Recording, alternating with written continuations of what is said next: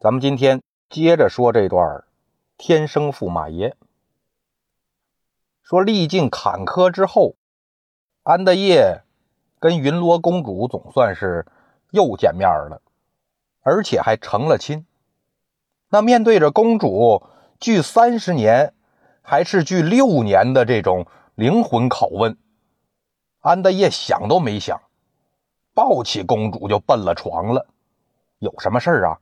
咱六年以后再说吧。公主这脸就一红，哎，我就知道你下凡之后不能免俗。也罢呀，这就是命数啊。打这往后呢，俩人就算是正式成了夫妻。公主和她带的那些丫鬟住在东院，也就是安德业他们家那老院子。翠娘呢，住西院，也就是以前涂老大他们家那边。公主看安德业家呀，只有翠娘一个下人，那么大个院子。光靠一个人照顾她也不合适，所以就又给安德业一大包银子，说你再找点丫鬟仆人什么的，别可着翠娘一个人使唤。人对你老安家不错，你也别什么事啊都让他干，该享福啊得让他享福。但安德业说了：“娘子啊，上次我让涂老大给陷害。”那就是仆人惹的祸。后来在娘子的帮助下，我终于是化险为夷了，所以也就没心思再找那个仆人算账。我不请人呢，是怕再有个不开眼的仆人害我，所以啊，我才只留了翠娘一个人。公主说：“没事啊，以前不是我没在这吗？现在我来了，你就。”尽管的找人，我看他们谁还敢瞎胡闹。安大爷心说：“这实践证明，我这媳妇儿云罗公主说的话，那肯定不带错的。那找仆人吧，丫鬟婆子、小童啊，找了六七个，有烧火做饭的，有打扫卫生的，有端茶倒水的，都住在西院。”反正那地儿也大，五六间三层小楼呢，空着也是空着。公主平时啊就在东院公主平时啊就在东院待着，从来不去西院。不过呢，西院但凡有什么事儿，公主都知道。哪怕是丢了瓣蒜，公主都知道丢哪儿了。你更别说下人之间传闲话了。就跟公主在西院安了个天眼系统似的，但凡有那下人偷懒呐、偷东西什么的，公主就告诉安德业，安德业一抓一个准儿。这东院和西院之间有个门，平时呢都关着，也没锁，也不用插，但下人们呢就是打不开，除非是安德业自己过去，他都不用动手，只要往这门口一站。那门自己就开了。等安德业进了门，门自己又关上了。你看，这就高科技了啊！整个一古代版的人脸识别加感应门呢。公主和安德烈这卧房啊，在三层，栏杆都用半人来高那锦缎围着。夏天甭管温度有多高，屋里头不用放冰砖，一点都不热。冬天呢，你甭管外边有多冷，屋里也不用火盆哎，一点都不冷。公主一年四季都穿着轻纱的衣裳。安德业找人给公主做了好多衣裳，但你甭管这衣裳多漂亮、多金贵，公主始终都不穿，实在是推脱不过去了，勉强找一件穿两分钟，让安德业看个新鲜。就得赶紧脱下来换自己那轻纱的衣裳。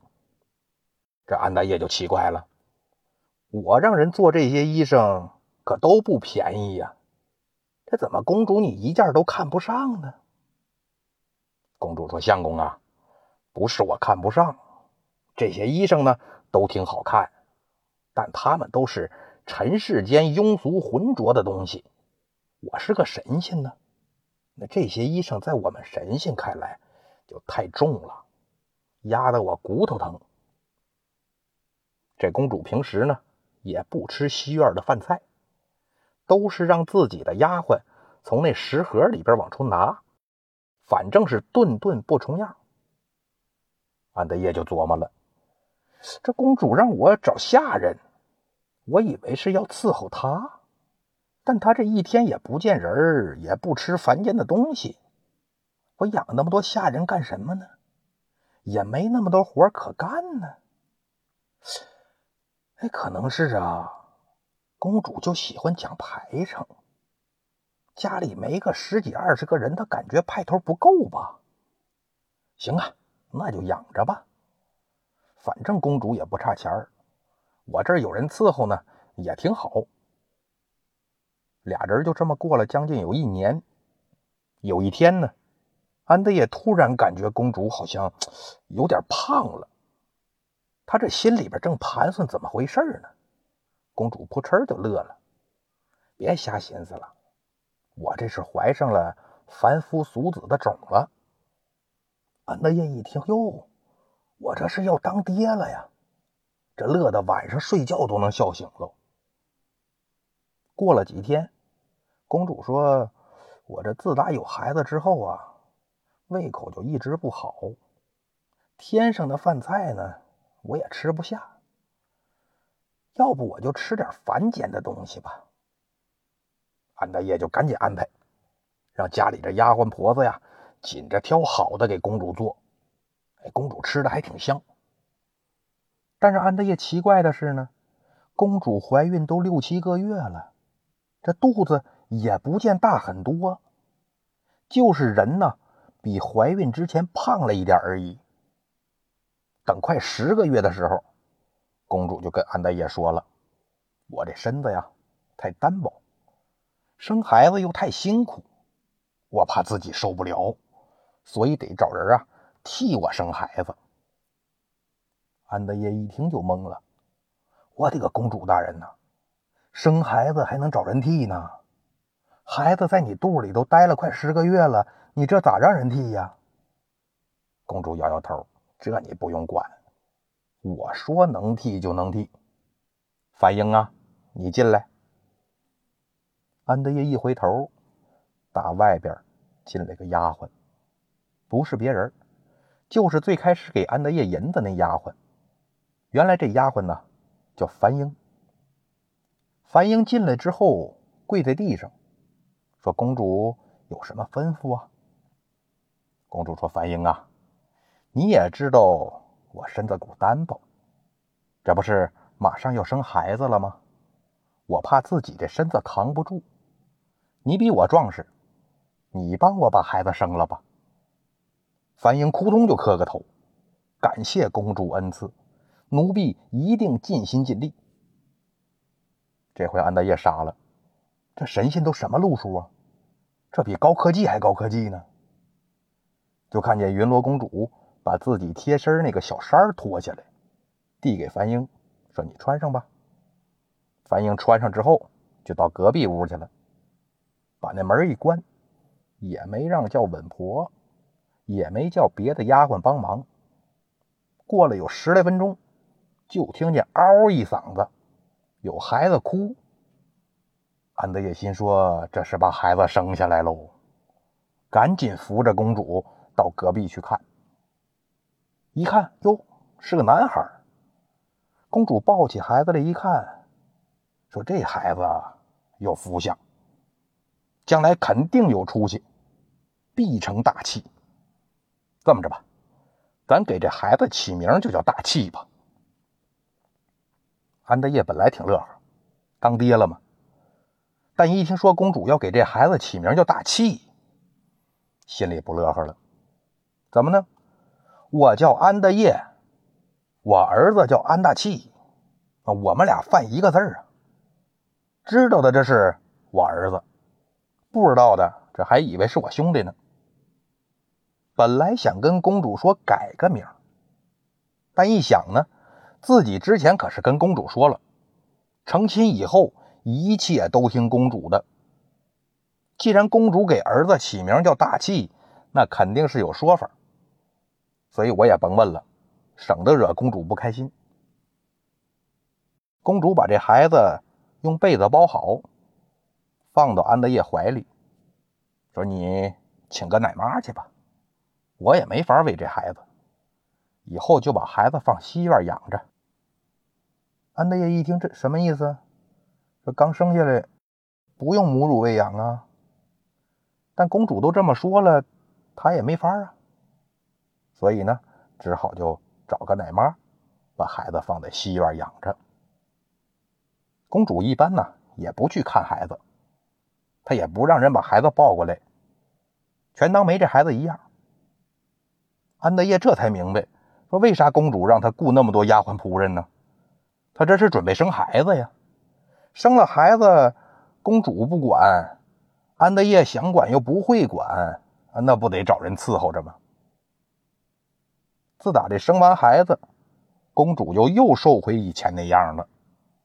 也不吃凡间的饭菜了，接着还从自己那食盒里啊，往出拿天上的饭菜吃。等到安德器一岁的时候，公主就跟安德烈说了：“说我想回趟娘家。”安德烈一想也是，人新媳妇都是三天回门，我这媳妇呢，两年了还没回过娘家呢，也的确是该回去看看了。我这光顾着抱媳妇了。都没想着新媳妇回门的事儿，那这也怪我。行行行，那你看什么时候走啊？我这就走。哟，这么着急呀？那这么着，我准备点土特产给我老丈人老丈母娘带回去呗。什么红薯啊、粉条啊、核桃、李子什么的，这都是咱这特产，街上有卖的，说话咱就能买着。这安大业说的也没毛病。卢龙县嘛，现在属秦皇岛管。土特产那可不就这些玩意儿吗？甭麻烦，甭麻烦，家都有，家都有啊！我人回去就行。哦，那也是啊，你你这是天生的，这些玩意儿呢，你又不缺，那你多咱回来呀？三天，我三天就回来。行，那你路上慢点啊，像你这飞来飞去的，你注意安全。嗨，你别管了，我这就走了啊。一帮子丫鬟这就又忙活开了。樊英把这皮牌又拿出来了，扑哧扑哧扑哧在那吹烟不一会儿呢，丫鬟和公主就都被烟雾给围起来了。等着烟雾散了，公主也就不见了。公主刚走，安德烈就有点失落了。他没事干呢，就去西院帮着照顾儿子安大器。等到了第三天。安德业一大早就跑到东院等着了，但只等到天黑，还没见着公主回来。安德烈心里就琢磨了：说是三天呢，这再过一会儿，可就第四天了。神仙总不至于骗人呢，何况这是我自己亲媳妇呢？是不是遇着什么事儿了？想来想去，哎呦！这不是王母娘娘反悔了吧？她不想让公主回来了。对，肯定是。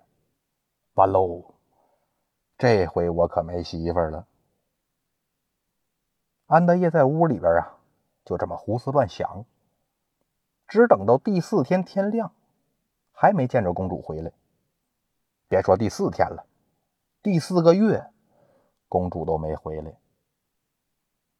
安德烈是彻底魔怔了，每天跟上班似的，按时按点到东院等着，等到晚上困了就回西院睡觉，饭也吃不下，水也喝不进，三四个月，整个人瘦了一大圈。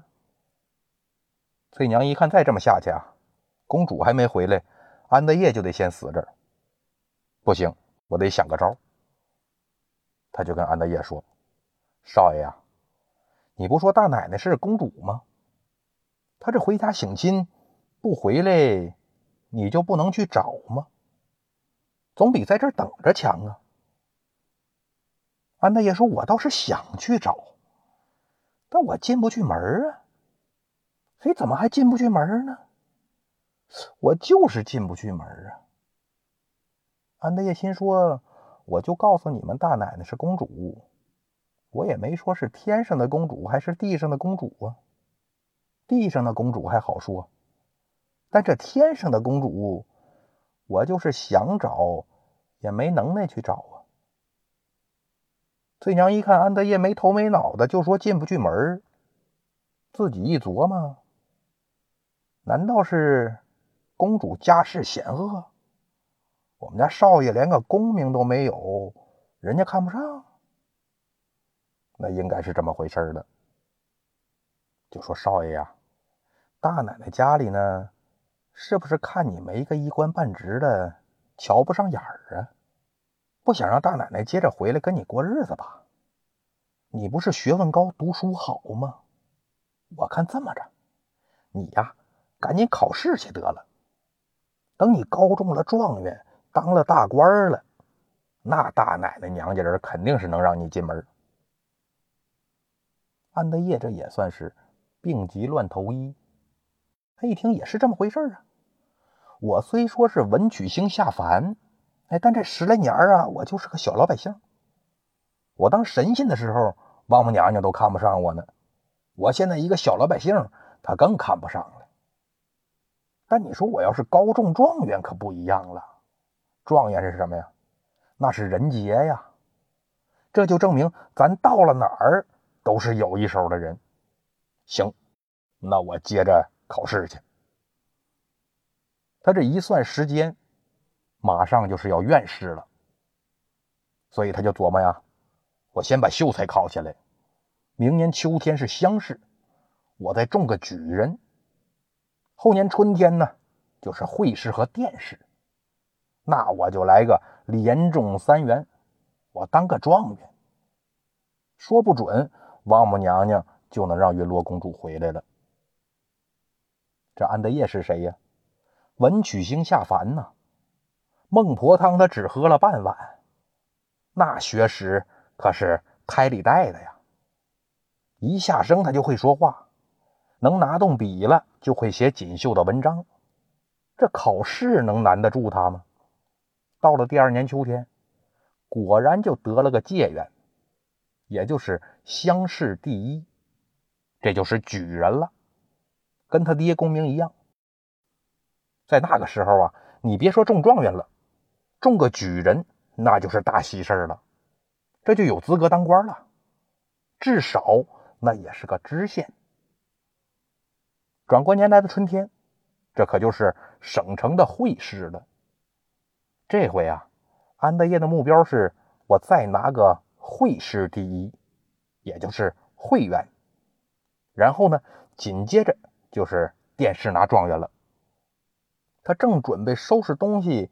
动身去省城，突然之间，异香扑鼻。安德烈一拍大腿：“我的个天爷，公主回来了！”好了，今天的故事就到这里了，咱们下期再见。